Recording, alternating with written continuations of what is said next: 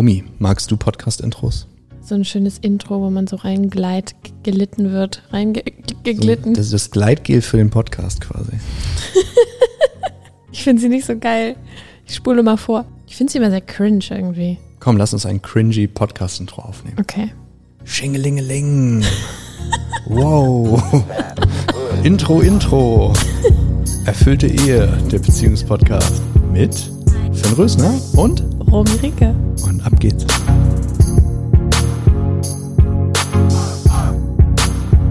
Erfüllte Ehe. Der Schlüssel für deine Beziehung. Finn, deine Arbeit geht ja hauptsächlich um Paare. Ähm, ich finde immer, wenn man so Paarberater hört, dann stelle ich mir immer so einen Dude vor, der auf so einem roten Sofa sitzt und eigentlich den ganzen Tag nur mm, mm, mit so einem mm, Block, ne?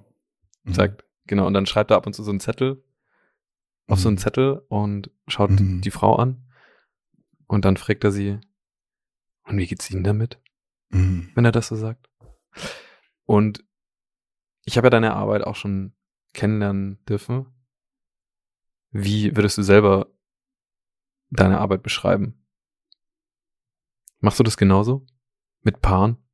Also, der entscheidende Unterschied ist, ist eigentlich genauso, wie du sagst, nur das Sofa ist blau.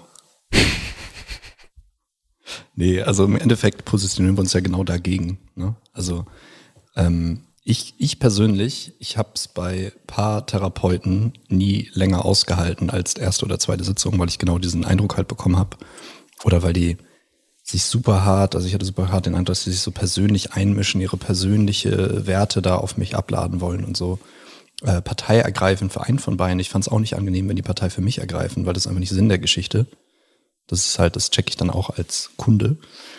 Ähm, also ich habe niemanden guten gefunden, um mit meiner Ex-Partnerin die Beziehung gerade zu biegen. Und das hat mich auch motiviert, den Schritt vom Familientherapeuten zum Paarberater zu machen. Und ich stelle mir selber noch die Frage, wie man das kommuniziert, weil ich glaube, wir sind so weit von dem, was du gerade beschrieben hast, entfernt in unserem Coaching-Angebot. Ja, wie es nur sein kann. Also ich habe viele Kunden gehabt, über die habe ich halt viel über Paarberatungen, klassische Paartherapien und so weiter gehört. Also ich habe diverse Leute kennengelernt, die fünf Jahre gemacht haben bei jemandem, wöchentlich dahin sind und die eigentlich da stehen, wo alle anderen Bewerber auch stehen, nämlich am Arsch. Und ich frage mich dann mal, was machen die in der Zeit? Und ich verstehe auch die Idee dahinter nicht. Also inwiefern löst es ein Problem, wenn wir jetzt fünf Jahre darüber sprechen, was alles scheiße ist? Ich meine, das ist ja auch, da hat ja auch keiner Bock drauf, deswegen geht ja auch niemand dahin. Und ich versuche halt herauszufinden, wie ich kommunizieren muss, dass halt auch die, die aktuell noch, sag ich mal, diesen Schritt nicht machen, weil das ist ja eine gewisse, du musst ja ehrlich mit dir sein, du musst ja dir erstmal eingestehen, und das ist, glaube ich, der erste initiale Schmerz, den du überwinden musst. Du musst dir erstmal eingestehen, dass du überhaupt ein Problem hast. Und dass du nicht der Lover King bist, der du gern wärst. Und dass vielleicht jemand anderes von außen drauf schauend besser sieht, was die Stellschrauben sind, als du von innen. Was für mich persönlich eine Selbstverständlichkeit ist, ich lasse mir in allen Bereichen helfen. Und ich habe dieses, diese Initial Ego Resistance, man nennt das Coachability, ne? Also kannst du dich coachen lassen. Ich hab, bin todescoachable. Ich brauche jemand richtig Guten. Ich kann nicht einfach zu jedem gehen. Ich finde es angemessen, bei neun von zehn Beratern nichts zu machen. Aber wenn du jemanden hast von einem gewissen Kaliber, dann halte ich es für absolut dämlich, da nicht hinzugehen. Ja, vor allem gerade in Bezug wahrscheinlich auf Beziehung oder ich meine, wo lernt man auch, wie gute Beziehung funktionieren kann? Und das ist ja auch so was Individuelles. Ähm, was sind so die Symptomatiken, wo man, woran man erkennt, dass eine Beziehung sich an einen Punkt äh, zuspitzt, wo man sagen sollte, hey, hier muss ich irgendwie die Notbremse ziehen? Oder würdest du schon sagen, dass man äh, an einem viel früheren Punkt einsetzen sollte? Wie siehst du das? Also die meisten Menschen denken eher defizitorientiert. Ne? Also die schauen, wann brennt der Laden so sehr, so lichterloh, dass ich es drin nicht mehr aushalte. So, und vielleicht auch den Weg nach draußen nicht mehr finde. So, weil das Haus schon halb eingestürzt ist vom Feuer. Und wir können diesen Leuten helfen. Es ist einfach nur, es ist halt aufwendiger, es ist auch mehr Stress für uns, weil einfach da viel mehr Emotionen aufgerissen worden sind und so weiter. Aber es ist vor allem diese ganze Leitphase davor, also diese ganze, viele Bezie also Beziehungen verschlechtern sich ja selten so, sag ich mal, von einem auf einen anderen Moment. Es gibt das, dass manche Leute sowas, ich, es gibt ein Ereignis, jemand wurde betrogen oder ähm, was weiß ich, irgendwie irgendeine Realisierung oder irgendeine Veränderung der Lebenssituation oder das erste Kind oder was auch immer verändert etwas schlagartig. Der normale Fall ist aber, dass man sich auf Dauer einfach auseinanderlebt. Hm. Und ich persönlich wundere mich bis heute, aber ich war auch immer eher bewusst, was diese Sachen geht. Ich habe immer sehr reflektiv über mein Leben nachgedacht und über meine Lebenssituation und über meine Beziehung. Es wundert mich, wie wenig Leute das überhaupt sehen, dass es in die falsche Richtung geht. Und das hat ganz viel damit zu tun, dass sie sich ihr Umfeld anschauen und es halt einfach relativ normal, also im Sinne von gängig, häufig ist, dass andere Menschen, die sie kennen, Freunde von ihnen, halt auch unglücklich in ihren Beziehungen sind oder auch, Frage ist, ab wann ist man unglücklich, aber auch nicht wirklich zufrieden sind. Man gibt sich dann mit dem zufrieden, was man halt als Standard so im Außen sieht und sagt, ja, okay, ich höre immer wieder so Sätze, ja, aber ist doch bei anderen auch so.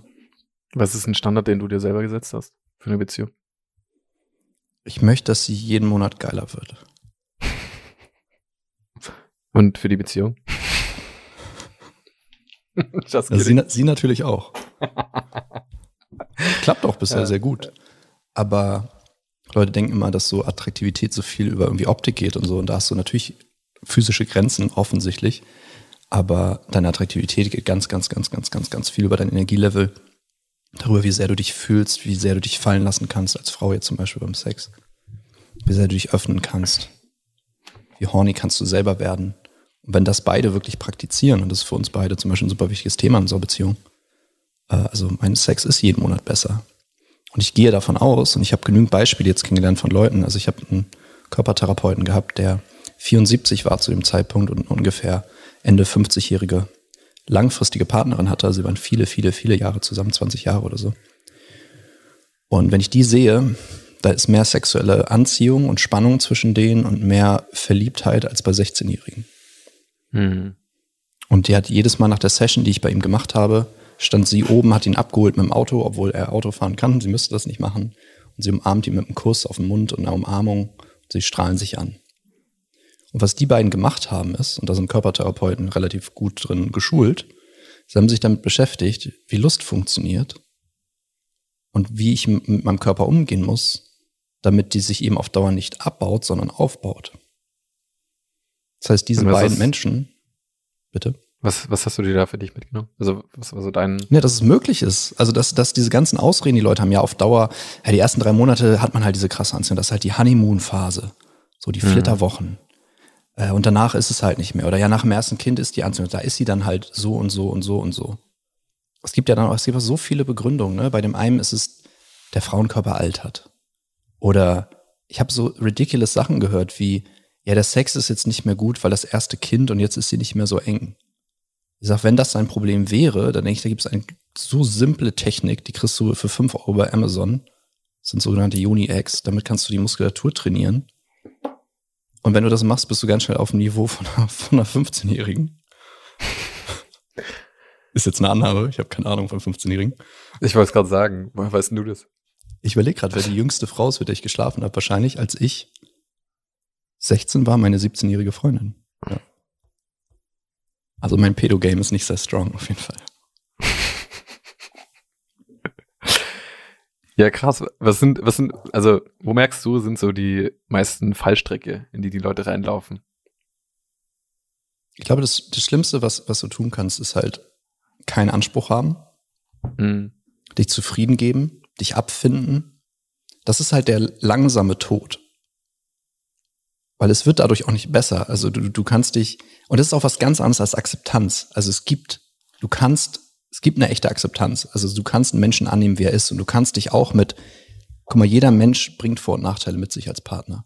Und es gibt Dinge, da lohnt es sich zu akzeptieren. Eine echte Akzeptanz kommt von Herzen. Das ist im Grunde Liebe. Aber sich abzufinden bedeutet, du willst eigentlich was anderes, du gestehst dir aber den Wunsch nicht ein oder du hältst ihn nicht für erfüllbar und dann erträgst du es halt für den Rest deines Lebens. Oder für die nächsten Jahre, bis es so unerträglich ist, dass das Haushalt brennt, du dann immer noch nicht die Eier hast, dich bei mir zu melden und die Beziehung halt scheitert. Ist es Scham Oder was steht dem Ganzen? Ich glaube, es ist Scham. Ich glaube, es ist primär Scham. Und ja, es ist also, dein Ego loszulassen bedeutet es halt, dein Scham zu fühlen. Das ist halt ein verdammt unangenehmes Gefühl. Ich freue mich bis heute nicht, wenn ich Scham fühlen muss, aber ich wähle halt lieber den Scham als den sicheren, als den sicheren und langsamen Tod. Ich weiß nicht, ob das Leuten nicht auffällt, aber alles, wo du richtig wächst, geht durch einen gewissen Schmerz durch. Das, der Schatz liegt immer hinter dem Ungeheuer, nicht vor dem Ungeheuer und schon gar nicht drei Straßen weiter und das Ungeheuer macht sein Ding. Ich kenne niemanden, der Großes erreicht hat in seinem Leben, der sich nicht in irgendeiner Form krass überwinden musste, einen Schritt zu machen, vor dem er entweder Angst hatte oder Sorge hatte, dass er nicht klappt oder ein hohes Risiko eingehen musste. Oder jemand Stärkeren besiegen musste. Du hast vorher über deine Beziehung gesprochen und dass du niemand richtigen gefunden hast. Ähm, was, was glaubst du, was brauchst, um ein richtig guter Therapeut zu sein? Oder damit man die Arbeit so machen kann, damit auch du dich zufrieden geben kannst? Oder was sind deine Standards bezüglich deiner Arbeit? Also so Ich wollte gerade sagen, es ist eigentlich dasselbe Prinzip. Also du kannst, darfst dich halt selber auch nicht mit mittelmäßigen Ergebnissen zufrieden geben. Und das ist etwas, so da musste ich jetzt nicht viel für tun, weil ich habe ich hab eher so ein persönliches Profil. Ich bin eher zu driven. Ich habe eher, ich will eher zu viel vom Leben. Und ich weiß gar nicht, ob das, ob das angemessen ist zu sagen, dass ich zu viel vom Leben will. Ich würde nicht unbedingt sagen, dass es zu viel ist, aber ich bin eher jemand, der mir selber Druck macht bei meinen Ergebnissen. Und das gilt natürlich auch dann für die Ergebnisse, die meine Kunden haben, weil das sind ja als Berater im Endeffekt meine Ergebnisse. Ich gebe mich nicht damit zufrieden, wenn die Leute halbherzig äh, teilnehmen an einem Coaching. Ich gebe mich nicht damit zufrieden, wenn einer der Partner es äh, lösen will und der andere nicht. So kommst du erstmal zum Beispiel gar nicht bei mir ins Coaching rein. Also du kannst dann eine Individualbetreuung machen, also du kannst alleine reinkommen, über das Thema lernen. Aber wenn du eine Beziehung heilen willst, also ne, ich kann mit dir daran arbeiten, wie du mit Menschen in Beziehung gehst, warum du immer dieselbe Scheiße erlebst und so weiter und so fort. Was deine Issues dahinter sind, deine Glaubenssätze, deine Überzeugungen, das können wir alles machen. Aber wenn du eine Beziehung retten willst, dann sollte ein Partner dabei sein. Und auch da wieder, Menschen geben sich damit zufrieden, dass der Partner sagt, nö, habe ich keinen Bock drauf. Und lassen dem das durchgehen. Guck mal, wenn es effektiv keine Konsequenzen gibt für das Verhalten, was dich an deinem Partner stört, warum sollte der dann auch was ändern? Menschen Mhm. sind faul, Menschen haben Angst, Menschen sind voller Scham, Menschen wollen der Wahrheit nicht ins Auge schauen. In welcher Welt würde dein Gequengel reichen, wenn es keine Konsequenzen gibt? Viele Beziehungen ändern sich in dem Moment, wo einer gehen will. Und das ist auch ganz typisch, dass Leute zu mir kommen und die Story, die sie erzählen, ist ja, er oder sie wollte jetzt quasi die Notreißleine ziehen und jetzt sind wir bereit daran zu arbeiten. Manchmal ist es dann zu spät. Ich habe mal gehört, dass der einzige oder die einzige Möglichkeit es ist, äh, sein, sein Leben zu verbessern, seine Standards zu erhöhen. Und das fand ich, das klingt sehr simpel, aber das finde ich auf jeden Fall einen, einen sehr weisen Rat. Und ich glaube, ist es in der Beziehung nicht genau dasselbe, oder? Ich würde sagen, dass das Prinzip überall greift. Also und dazu gehören ja bestimmte Dinge. Du musst es zum Beispiel erstmal überhaupt für möglich halten. Weil in welcher Welt würdest du einen Standard erhöhen, wenn du davon ausgehst, dass er nicht erreichbar ist für dich? Guck mal, wenn du nur Beispiele um dich rum hast, wenn deine Eltern ihre Beziehung schon verkackt haben, wenn deine Großeltern sich nur ausgehalten haben gegenseitig, weil Scheidung damals noch kein Konzept war. So. Wenn um dich herum deine Freunde auch sich irgendwie nach ein paar Jahren immer trennen oder so semi-glücklich sind. Oder wenn es eine totale Ausnahme ist, dass ein, dass ein paar Mal sich wirklich, also dass du den Eindruck hast, die sind wirklich verliebt. So. In dem Moment denkst du halt, ja, okay, das scheint halt einfach nicht möglich zu sein. Warum soll ich es versuchen? Ich tue mir doch den Stress nicht an, um am Ende dann enttäuscht zu sein, frustriert. Das ist ja, das ist ja auch schlechter, als zu, es zu versuchen und zu scheitern, ist für die meisten Menschen schlechter, weil es schmerzhaft ist, als es nie versucht zu haben. Der Punkt ist halt, deine Seele geht dabei drauf. Weil Scheitern hat Würde. Wenn du, wenn du alles versuchst, guck mal, wenn du am Ende deines Lebens weißt, du hast alles versuchst, um dein maximales Leben zu leben, dein bestes Leben, das, was dir, wonach es dir wirklich sehnt. Und was es auch immer ist, weißt du, für die einen, für, für die Unternehmer, die bei mir sind, ist es vielleicht gar nicht mal die Beziehung im Vordergrund. Aber die unterschätzen, was für ein krasser Faktor die Beziehung ist, um Energie und Erholung zu haben, um in deinem Business volle Power zu geben. Leute denken immer sehr isoliert, denken nicht ganzheitlich.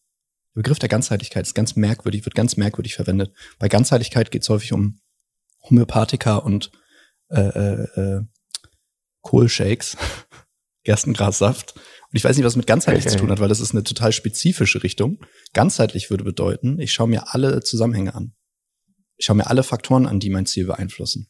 Und ich, meiner Erfahrung nach, ist für fast alle relevanten Lebensbereiche eine erfolgreiche Beziehung, eine erfüllende Beziehung, eine echt gute Bindung zwischen den beiden, dass ich mich wirklich unterstützt, gewertschätzt und geliebt fühle, ist wie eine Voraussetzung, dass du in allen anderen Lebensbereichen überhaupt auf einem hohen Level performen kannst. Zumindest nachhaltig, ohne auszubrennen. Liebe ist wie eine Superpower. Und geliebt werden ist im Endeffekt nicht nur die schönste Erfahrung, die wir haben können, wenn wir in der Lage sind, das überhaupt zu fühlen und anzunehmen. Manche Leute muss ich da erst hinbringen. Gerade die Unternehmer sind häufig sehr, sehr funktionieren, haben gelernt, sich abzuspalten von ihren Emotionen. Die spüren vielleicht Wut und so nochmal. Das motiviert dann was zu machen. Aber sich wirklich berühren zu lassen, sich wirklich gesehen zu fühlen, das erfordert ja auch Mut. Machst dich verletzlich. Wie gehst du davor? Oder was brauchst du dazu? Das ist eine sehr, ist eine sehr unspezifische Frage. Also was ich von meinem, von meinem Kunden brauche, ist erstmal den Mut und das Vertrauen. Weil ich kann niemandem helfen. Ich kann vor allem auch niemandem der Geschwindigkeit helfen, der ich Leuten helfen, wenn sie mir nicht vertrauen.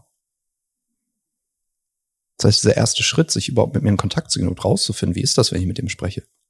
Weil ich kann dir sehr wahrscheinlich nach fünf oder zehn Minuten Dinge über dein Leben sagen, die dir weiterhelfen. Es ist sehr unwahrscheinlich, dass ich es nicht kann. Weil du müsstest eine sehr, sehr komplexe Abwehrstruktur haben, damit ich nicht durchschauen kann. Und das gibt es. Aber die Wahrscheinlichkeit, dass bei dir so ist, ist gering und das könntest du auch nach zehn Minuten rausfinden. Oder kannst du mich auch darauf festnageln. Ich habe Leute gehabt, Siehst die? ich habe Leute gehabt, die haben nach dem Vorgespräch ihr Thema gelöst gehabt. Da habe ich dann auf den Deckel bekommen von meinen Business-Mentoren, weil die gesagt haben, du Vollidiot, hör auf den Leuten so viel zu geben, dann kannst du kein, damit kannst du nachhaltig kein Geld verdienen. Ich sag, ja, aber ich brenne halt so, so latent für die Sache. Ist mir halt dann irgendwie wichtiger. Und dass man nebenbei ist, sind Leute, die dann häufig auch Weiterempfehlungen bringen. Wie würdest du, du hast vorher von dem Beispiel mit Energie geben gesprochen.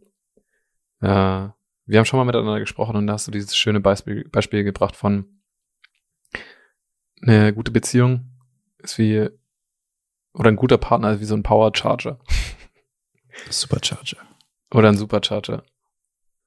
Ich finde ich finde dieses Bild so schön, weil es, es hat mir irgendwie so eine Perspektive gegeben davon, äh, wie wertvoll das auch ist. So, dass es nicht, nicht primär was, ich weiß gar nicht, wie ich das ausdrücken soll. Also, wenn wir jetzt mal in dem Schaubild bleiben, wie siehst du Beziehung? Wie nimmst du Beziehung wahr? Das ist für mich wie, ich meine, das Leben ist doch daraus gemacht. Also wenn wir jetzt über Liebesbeziehungen sprechen, das ist halt eine besonders zugespitzte, intensive Form der Beziehung. Sie ist halt aufeinander fokussiert, sie ist sehr nah, es gibt körperliche Nähe, es gibt hoffentlich sexuellen Austausch. Hoffentlich, hoffentlich, hoffentlich. Das ist die größte Energiequelle, die ihr habt. Du kannst das Thema ignorieren und du kannst dich als Mensch abfinden, gerade ab einem gewissen Alter, wenn dein Testosteron nicht mehr so hoch ist, dass du es dass dich quasi drängt, kannst du dich damit abfinden, auch als Mann. Ich würde es dir nicht empfehlen. Du raubst dir Lebensenergie ohne Ende. Und du raubst dir die schönsten Erfahrungen, die du haben kannst als Mensch eigentlich. Klar, es gibt andere Sachen, die auch schön sind. Kinder kriegen ist schön. Business-Erfolg haben ist schön. Schöner Urlaub ist schön. Aber du hast wahrscheinlich noch nie richtigen Sex gehabt. So, und diese Energiequellen, die einfach in deinem Leben zu haben, ich meine, die meisten Partnerschaften, echte enge Partnerschaften mit wirklicher Wertschätzung, sind halt sehr eng. Du lebst wahrscheinlich zusammen.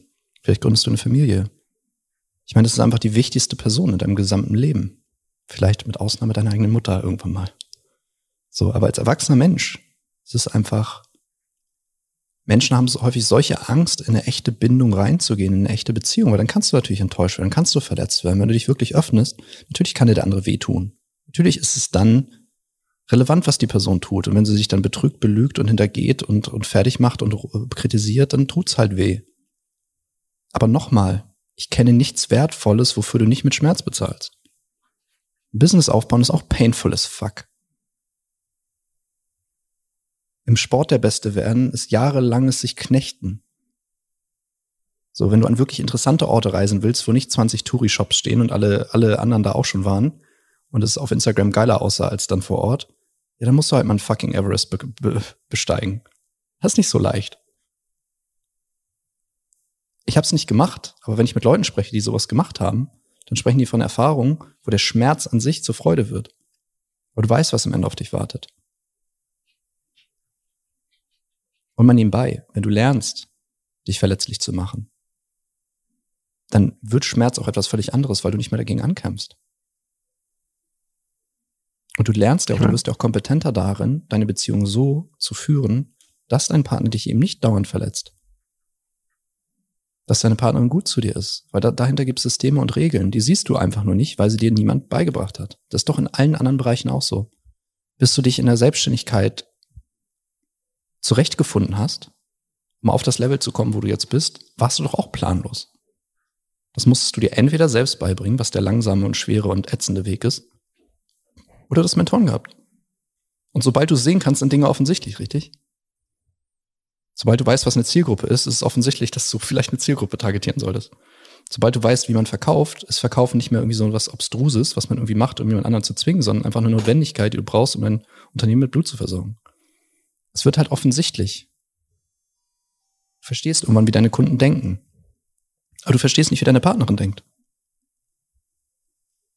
Du verstehst nicht, warum ihr die ganze Zeit aneinander vorbeiredet. Du weißt nicht, viele meiner Kunden wissen nicht mal, was der Partner von ihnen möchte. Die verstehen die Worte nicht. Und es liegt auch häufig, liegt die Botschaft nicht auf den Worten, gerade wenn Frauen mit Männern sprechen. Da gibt es eine Subkommunikation, die komplett vorbeigeht. Was, was, was, bringst du dann, was bringst du deinen äh, Klienten bei? Was sind, oder was sind so die Säulen, auf denen eine gute Beziehung fußt, deiner Meinung nach? Das allererste, was wir machen, ist, die Leute in ihre Power bringen. Wenn du chronisch gestresst bist, wenn dein Job dich abfuckt, wenn euer Familienleben so organisiert ist, dass ihr eigentlich im Dauerstress beide seid, wenn es nur Aufgabenbewältigung ist, wenn ihr quasi die ganze Zeit nur von Termin zu Termin rennt, beruflich, für die Kinder, für euch beide überhaupt keine Zeit mehr habt, wenn ihr beide dauergestresst seid, körperlich im Arsch, dann können wir machen, was wir wollen. Das ist, aus Scheiße baust du nichts.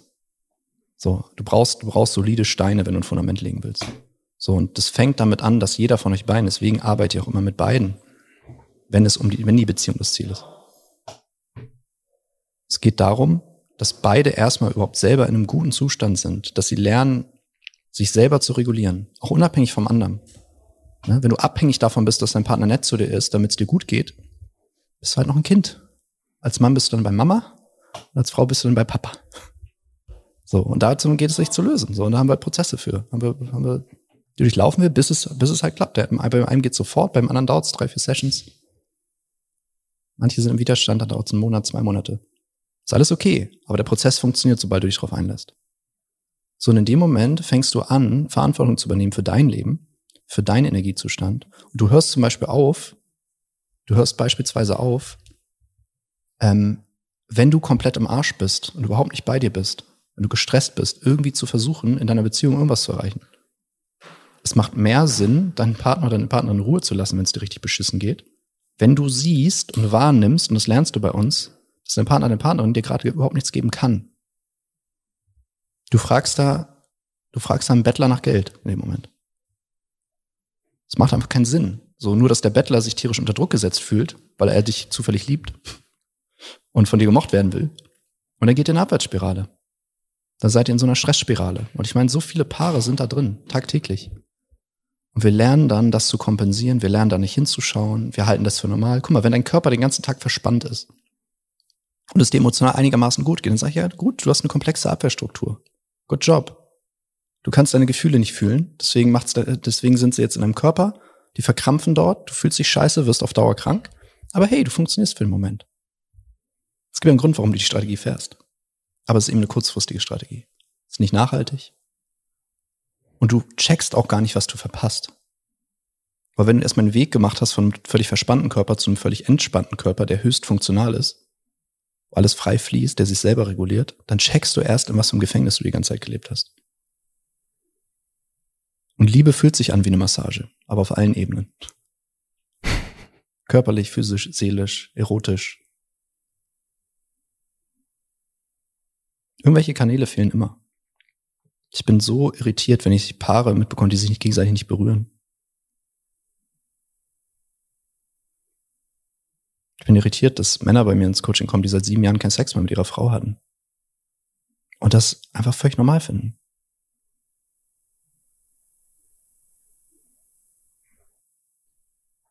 Gibt es deiner Meinung nach normal. Ja gut, guck mal, was meint Normalität? Statistisch meint Normalität ein Durchschnitt oder ein Median oder irgendwie sowas. Was, was akzeptiert wird sozial. Aber das ist, ich würde das nicht als Standard nehmen. Das ist ein grauenhafter Standard. Guck mal, in einer Welt, in der, in einer Welt, in der alle krank sind, solltest du nicht die, die Standards des Gesundheitssystems übernehmen. Es ist halt, ist ja die Frage, was du willst. Guck mal, wenn du,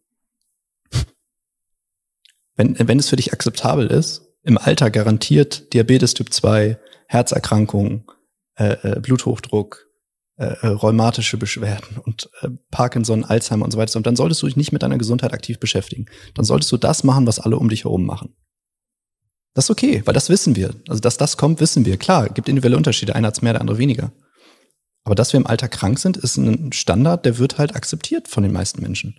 Einfach weil es aufwendig ist, sich damit auseinanderzusetzen, dass es vielleicht mehr Wissen gibt, als dein komischer Allgemeinarzt in den 15 Minuten, die er miteinander hat, dir überlässt. Aber dieses Prinzip gilt für alle Bereiche. Es ist unmöglich, dass du in irgendeinem Bereich schon auf dem höchsten Level bist, wo du sein kannst. Es ist unmöglich. Und wenn du das einmal auf der Metaebene verstanden hast, dann holst du dir überall dort Hilfe rein von Menschen, die etwas besser durchdrungen haben als du, die mehr Stunden, mehr, mehr Zehntausende Stunden, mehr Expertise, mehr Liebe und mehr Leidenschaft reingesteckt haben. Und dann folgst du denen. Und wenn du das kannst, kannst du jeden Lebensbereich einfach ausmaximieren. Ich widerspreche meinen Mentoren im Business nicht. Weil die sind nicht, die sind nicht weiter als ich, die sind tausendfach weiter als ich. Die machen tausendmal mehr Umsatz. Die haben tausendmal mehr Kundenerfahrung. So, und ich kann jetzt mein Ego davor schon sagen, nee, nee, ich muss das selber rausfinden. Ich weiß besser. Oder ich kann mir die Scham nicht eingestehen, dass ich längst nicht auf dem Level performe, wo ich bin mit meinem Business. Weil ich garantiere, dass da nach oben eine Menge Raum ist. Ich habe zum Beispiel noch nicht rausgefunden, wie ich die ganzen Leute, die aus Scham den Klick nicht machen für ein erstes Beratungsgespräch, wie ich die kriege. Ich weiß es nicht. Ich habe es noch nicht rausgefunden, aber ich werde es rausfinden. Weil ich habe keinen Bock mehr, Kinder in Elternhäusern groß werden zu sehen, in denen die Eltern sich gegenseitig die Köpfe einschlagen oder sich innerlich die Köpfe einschlagen und so tun, als wäre alles, alles fein, was noch viel schlimmer ist man nebenbei. Mein Kind spürt das alles. Und jeder, der in so einem Elternhaus groß geworden ist, weiß, wovon ich spreche. Und er kennt auch die Spätfolgen. Und das akzeptiere ich zum Beispiel nicht als Standard. Ich akzeptiere nicht, dass es normal ist, dass Kinder kein liebendes Umfeld haben. Dass es für Kinder einfach normal ist in Deutschland, dass die Eltern nicht mehr miteinander schlafen, sich nicht mehr anziehend finden, sich nicht mehr als Partner betrachten, sondern eher so wie Bruder und Schwester oder halt nur noch als Eltern, wenn überhaupt, dass sie irgendwann auseinandergehen, dass man irgendwann zwei Elternhäuser hat oder im Patchwork lebt, dass man quasi um deren Aufmerksamkeit buhlen muss, weil die die ganze Zeit mit irgendwelchen anderen Sachen beschäftigt sind. Ich akzeptiere diese Standards halt nicht, ich habe da keinen Bock drauf. Weil ich weiß, was das für Kinder bedeutet. Ich weiß das aus meiner Erfahrung, ich weiß das aus dem Pädagogikstudium. Ich weiß das aus jahrelanger Beschäftigung mit dem Thema. Und ich sitze heute hier und behandle quasi die Folgen davon. Und ich wünsche mir einfach für alle Kinder höherwertige Probleme. Nicht so basale Sachen, sowas wie, bin ich überhaupt liebenswert? Bin ich okay, wie ich bin? Weil das sind Sachen, die kannst du nur bei deinen Eltern lernen. Die kannst du nur dadurch, dass Liebe eine Normalität ist bei euch lernen. Ich möchte, dass sie Probleme haben wie ich, sowas wie, wie kann ich noch mehr Menschen helfen? Wie kann ich den Mainstream erreichen? Wie kann ich das ganze Bild shiften in der Kultur? Das sind geile Probleme. Das sind auch Probleme, die fucken mich auch ab. Die halten mich auch manchmal wach. Aber die sind nicht existenziell. Mir geht's gut. Ich könnte hier aufhören mit meinem Leben quasi. Ich könnte Stopp machen. Könnte wahrscheinlich glücklich auf dem Stein sitzen. So, und wenn ich noch meine Partnerin dabei habe, Digga, dann ist das ein ziemliches Premium-Ding. Natürlich war es ein Weg dahin. Natürlich musste ich was machen. Natürlich musste ich meine Tode sterben und meine Monster besiegen, weil der Schatz liegt hinter dem Monster. Was waren deine größten Monster? Ich habe mir nie die Frage gestellt, was das Größte war. Ich hatte einen kompletten Zusammenbruch mit 20, 21.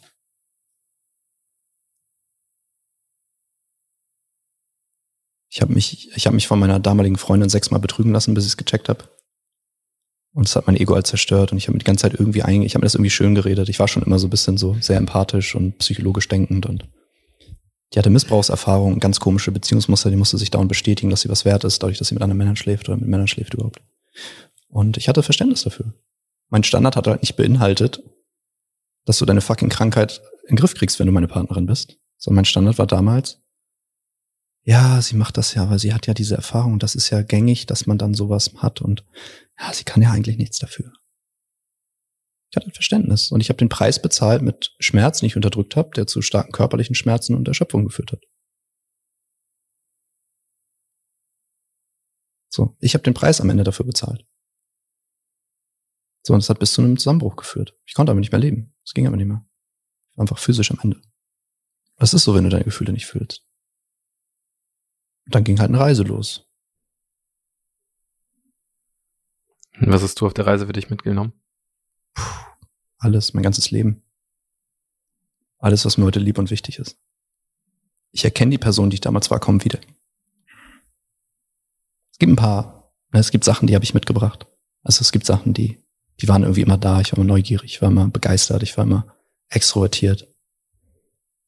Ähm, Du siehst voll traurig aus, wenn du darüber sprichst.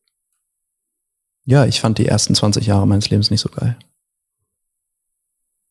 Was war für dich der Punkt, wo du gesagt hast, ab hier habe ich ein geiles Leben? Ich konnte nicht mehr. Ich konnte, mein Körper hat nicht mehr funktioniert. Ich hab, konnte mein Bett nicht mehr verlassen. Ich war richtig depressed und müde. Ich hatte so, so schlimme chronische Müdigkeit. Ich hatte ungefähr eine halbe Stunde am Tag, die ich mich konzentrieren konnte. Ich war damals selbstständig. Ging nicht mehr. War einfach am Arsch. Ich hatte glücklicherweise zwei Geschäftspartner. Die haben mich eine Zeit lang gestützt. Wenn ihr das hier hört, Dankeschön, weil ich hatte literally überhaupt keine Ahnung, was ich sonst mache.